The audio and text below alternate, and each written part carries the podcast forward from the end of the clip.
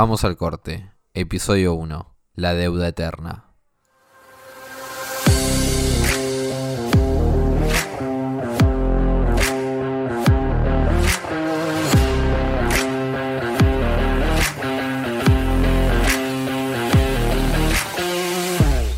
Yo quiero que el mundo nos vea como un país honorable que cumple sus compromisos. He anunciado un blindaje internacional que nos saca del riesgo y crea una plataforma extraordinaria para el crecimiento. Pagamos al Fondo Monetario Internacional. En nuestro gobierno la deuda creció el 26% del PBI. Si nuestro espacio político fue el único espacio que nunca endeudó a la Argentina y pagó las deudas de todos los otros gobiernos, de todos.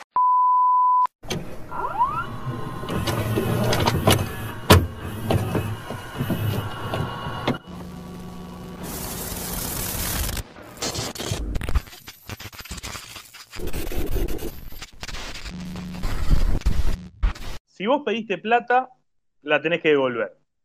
Con esa frase un tanto vulgar, algunas voces del mal llamado sentido común liberal responden a problemas macroeconómicos. La deuda externa tiene protagonismo en nuestro país desde la década del 20 de 1800, con Rivadavia hasta las tapas de las últimas ediciones de los diarios, con Guzmán y Alberto Fernández pidiendo ayuda a líderes extranjeros paseándose por Europa, Estados Unidos o el Vaticano.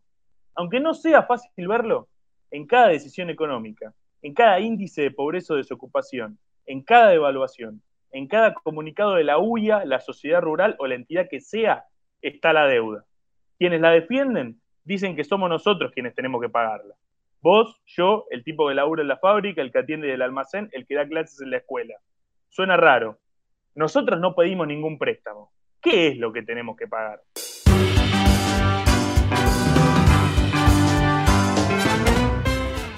Buenas, tengan ustedes muy buenos días, muy buenas tardes o muy buenas noches según en qué horario estén escuchando este episodio. Esto es Vamos al Corte, el primer capítulo de un podcast de, de Prensa Obrera, en donde vamos a estar hablando semana a semana sobre diferentes temas de la situación política, sobre diferentes temáticas de coyuntura que hagan a la Argentina y al mundo. Hoy particularmente muy vinculado a, a la economía, pero antes de ahondar en el tema que vamos a ver hoy en detalle, quería saludar a quien me acompaña hoy en este episodio y seguramente lo, lo haremos juntos varios episodios más.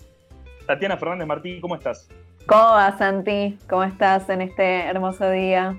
Muy bien, por suerte. Y hoy, como vimos en la mm, introducción, nos toca hablar de un tema a veces más explícita o a veces más implícitamente está constantemente en nuestras vidas. Es el tema de la, de la deuda externa. ¿Vos cómo ves esa situación?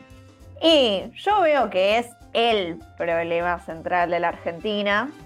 O sea, para mí está explícitamente, implícitamente, en todos lados. O sea, de hecho, o sea, tiene bastante para reflexionar el hecho de que hace 200 años la Argentina pidió el primer préstamo y ahora seguimos hablando del tema de la deuda como el problema actual que tiene el país y que imposibilita cualquier tipo de crecimiento económico, eh, con lo cual eh, es un tema muy importante para poder analizar, para poder desmembrar y, bueno, eh, sacar las conclusiones de qué es lo que tenemos que hacer, ¿no? Obviamente no vamos a poder resumir 200 años de historia en un episodio. Nos queríamos centrar en esta primera parte del programa en qué pasó en los últimos años, porque ahora estamos bajo un gobierno peronista, antes gobernó Macri, antes el kirchnerismo. ¿Qué pasó en el siglo XXI con la deuda? Porque en algún momento eh, Néstor Kirchner, Cristina Fernández hablaban de desendeudamiento de la Argentina. Sí, de hecho, todos los gobiernos en el último tiempo de la democracia pagaron sistemáticamente, y en particular el periodo de los Kirchner, de Néstor y Cristina, se atribuyeron mucho esta bandera de desendeudamiento del país, cuando en realidad todo lo opuesto. O sea, estamos hablando que desde el 2003 hasta el 2015 se pagaron 173 mil millones para financiar esta deuda y de hecho lo más relevante es que en su principio, o sea, en el 2003, la deuda de Argentina pasó de ser 192 mil y monedas, digamos, un poquito más, un poquito menos, a más de 240 mil. ¿Y qué quiero decir con esto? O sea, pues yo tampoco soy una gran especialista en economía, pero no hace falta ser muy académico para darse cuenta que la deuda se paga, se pagó durante todo este tiempo y es más alta aún así que en el principio. Entonces, efectivamente alguien se está beneficiando con esto, si no, no sería, no rendiría efectivamente. Es un, es, un dato curioso, o sea, tenemos que entender un poco por qué. Dios, bajo la presidencia de Mauricio Macri, la deuda aumentó de 240 mil millones a 323 mil, es decir, eh, una subida de 83 mil millones de dólares respecto a fines del 2015, por lo cual esa línea, digamos, de, endeudamiento que vos colocabas para todos los gobiernos, continuó en ese periodo. Macri, eh, el otro día, en una entrevista con Morales Sola, mostró un gráfico que tiene que ver con esto. Lógicamente, él quería mostrar que el kirchnerismo no se desendeudó, se terminó incriminando a sí mismo porque la deuda continúa bajo su mandato, por lo cual no fue muy pícaro de su parte, pero en ese gráfico quedaba en claro eh, que la deuda en los últimos años nunca bajó del 38,9% del PBI. Y hoy, en el gobierno de Alberto Fernández, el monto se ha incrementado en 343 mil millones de dólares. Sí, de hecho, o sea, la deuda que tiene hoy la Argentina, llegando a como estamos con el gobierno de Alberto, equivale al 104% de su PBI. O sea, en conclusión, debemos más de lo que producimos. Es decir, contraer estas deudas no tiene ningún tipo de beneficio, no es que lo estamos invirtiendo en poder generar más producción, más puestos de trabajo, no es algo que reclama el pueblo, digamos, para poder combatir el hambre de alguna forma, sino todo lo contrario, es la razón del hambre que hoy estamos padeciendo de forma estrepitosa a lo largo y ancho de la Argentina. Lo demostró el otro día lo que planteó el propio ministro de Ambiente, Juan Cabandier, que dijo que no se podía pagar deuda sin contaminar. O sea, quienes contaminan son los grandes pulpos megamineros y sojeros y se perjudica a la mayoría de la población. Entonces se muestra a quién beneficia y a quién no esta política. Es interesante, mira, tengo estos datos como para que veamos un poco cómo se refleja esto en cosas elementales, ¿no? O sea, por ejemplo, que pasó hace muy poquito, los pagos de interés de la deuda pública significaron 200 mil millones de pesos. ¿no? Se pagan dólares, pero poniéndolo en pesos es esta plata. Mientras que lo que se votó, que se destina a salud este año, representa 200 mil millones eh, de pesos, que en realidad es un 0,5% del PBI para ser concretos, y de hecho venimos, en comparación con el año pasado, de un recorte del 9,4%. Otra de las cuestiones también fundamentales es la, cuestión educativa. Estamos hablando de que ya de por sí en el presupuesto hay una trampa, porque se votaron juntos tanto educación como cultura y representan en conjunto un 5,87%, pero en comparación con el PBI, eh, la inversión en la educación es del 1,3%. Y si hacemos una comparación con la deuda, se invierte, según el presupuesto, 7,92%, o sea, muchísimo más, y representan el 1,5% del PBI. Con respecto a esto que planteabas antes eh, de los datos sobre la deuda que no para de subir, hace unas semanas, aparte, pasó algo emblemático. Cristina Fernández de Kirchner, vicepresidenta de la Nación, dijo que una plata que viene del FMI que los medios se, llama, se la llama derechos especiales de giro, se va a usar para pagar una deuda que ya existe. Es decir, eh, es un cúmulo de deuda que se paga con deuda y así sucesivamente. Para poder detallar un poco más estas cuestiones, para ir a un análisis más profundo, invitamos a este programa a Guido Lapa, que es docente universitario, economista, para hablar con él sobre, sobre el tema de la deuda. Así que lo escuchamos. ¿Qué es la deuda externa y por qué implica un saqueo que pagan los trabajadores? Bueno, porque la deuda externa, y hay un artículo, no quiero hacer autobombo, pero en la en defensa del marxismo número 53 o 54, un artículo en el que lo describimos como una dinámica muy perversa, especialmente eh, como un mecanismo a través del cual los países imperialistas eh, saquean a, los países subdesarrollados, a los países semicoloniales, a través de un mecanismo muy perverso que implica prestar plata y una serie de condicionamientos permanentes a las economías de esos países y que además atrás esconde toda una bueno, como decía antes, un mecanismo en donde a partir del cobro de los intereses, en donde a partir de prestar plata para que luego se paguen esos intereses, nunca los países subdesarrollados consiguen desarrollarse y siempre los países imperialistas se van enriqueciendo a costa del, empobrecimiento de los demás. ¿Cómo se explica que la Argentina pague y siga debiendo o incluso deba más que antes de pagar? El actual gobierno dice que la deuda de Macri fue un fraude. ¿Fue solo de Macri esa deuda? Es que el pago de la deuda externa ha sido una política religiosa en la Argentina, que trascendió y que corta transversalmente a todos los gobiernos, tanto el del PRO como el alfonsinismo, como los 12 años de gobierno eh, kirchnerista o el propio menemismo.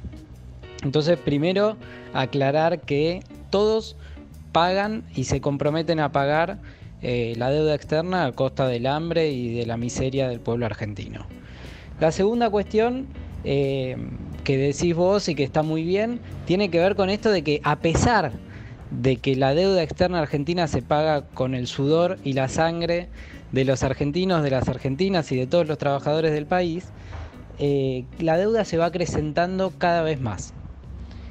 ¿Por qué? Bueno, porque justamente el mecanismo perverso del que hablábamos en la pregunta anterior implica que los intereses van causando sus propios intereses, la deuda va teniendo intereses usurarios y en definitiva no importa los sacrificios que, hagan los países, nunca pueden conseguir un verdadero desendeudamiento.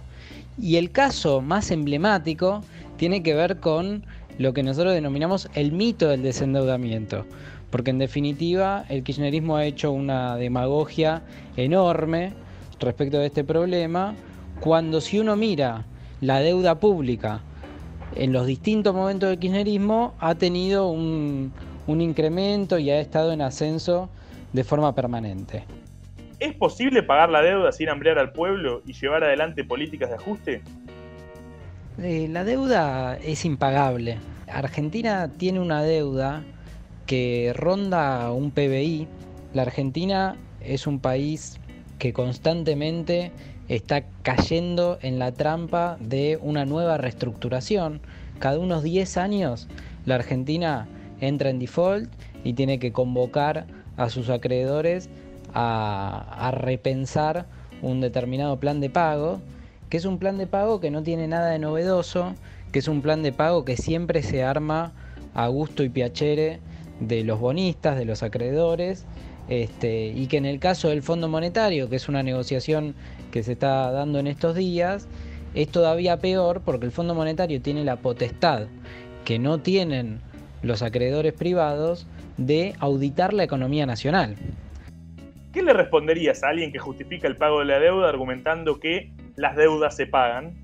Que las deudas habrá que honrarlas en la medida en que sean eh, legítimas. La deuda externa en la Argentina se multiplicó por 7 durante la última dictadura militar. Y si Argentina todavía tiene una deuda que supera un PBI, entonces tiene que ver porque, que, con que la democracia ha legitimado la deuda de la dictadura, se ha endeudado hasta los tuétanos para poder pagar esa deuda y ha entrado en ese círculo vicioso que recorrió, me parece, la totalidad de, de nuestra entrevista.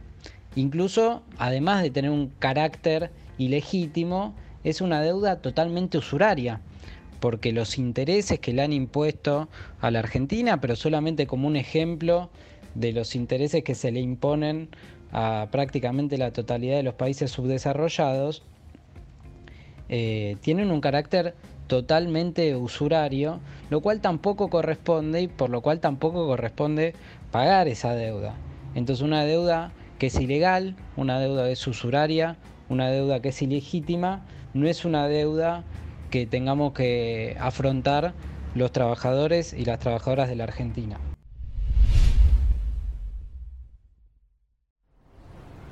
Dentro y fuera de la alianza gubernamental se discuten muchas cosas. Ahora, lo que no se pone en cuestión es... Hola, disculpa. Si querés, quédate dos ¿Qué estás mirando? La editorial de Prensa Obrera. No me digas que no la viste nunca. No, nunca la vi. Eso es porque no estás suscripta al canal de YouTube de Prensa Obrera, donde vas a encontrar las editoriales, entrevistas, cursos y mucho más. Ah, listo. Ahora ya sé que además de la suscripción al periódico, voy a activar la campanita si sé las novedades de YouTube.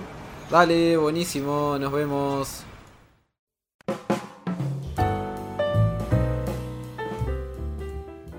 Bueno, el aporte que acaba de hacer recién Guido Lapa, que acabamos de escuchar, nos sirvió muchísimo para poder profundizar más sobre el tema en cuestión.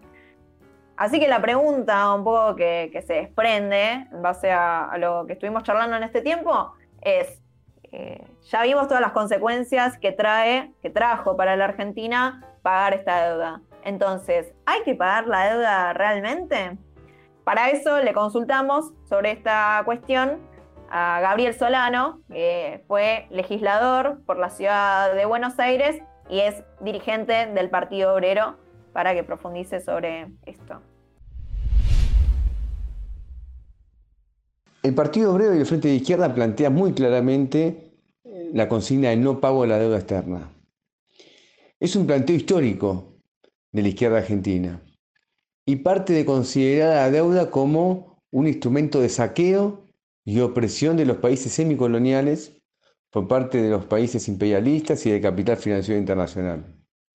Ahora, este saqueo no afecta a todas las clases sociales iguales del país. Los que se ven realmente perjudicados son los trabajadores, que tienen que hacer frente a ajustes muy severos para que el Estado argentino pague la deuda. El ejemplo más claro es lo que pasa con los jubilados o con el financiamiento de la salud, de la educación y del gasto social en general. Recursos muy importantes del país, no solo desde el punto de vista fiscal, sino también desde el punto de vista de las divisas, es decir, de las monedas extranjeras, son derivados a las grandes potencias, a los bancos y a los acreedores internacionales. Los que rechazan este planteo nos objetan que si no pagamos la deuda, tendríamos sanciones muy severas. ¿Qué respondemos a esto? Que el no pago de la deuda para nosotros forma parte de una reorganización social más vasta, que incluye nacionalizar la banca, el comercio exterior y reorganizar el conjunto de la economía a partir de los intereses de los trabajadores. No planteamos una medida aislada. Y nosotros le decimos claramente a los que se han empeñado en pagar la deuda que han llevado al país a default tras default, porque que la deuda es impagable se demuestra claramente en que los gobiernos que la quisieron pagar terminaron perdiendo recursos muy importantes para el país, pero sin embargo siempre, siempre terminaron en default. Entonces, este carácter eh, impagable de la deuda siempre se comprueba en que van de refinanciación de refinanciación, cada una más usuaria que la otra. Es fundamental como un acto de independencia nacional que tomemos esta medida e insisto, como un planteo que debe ser incorporado a una reorganización integral del país bajo la dirección de los trabajadores. Este planteo, que en su momento lo hicieron diferentes tendencias políticas, hoy de modo exclusivo lo defiende la Argentina, el Frente de Izquierda y el Partido Obrero.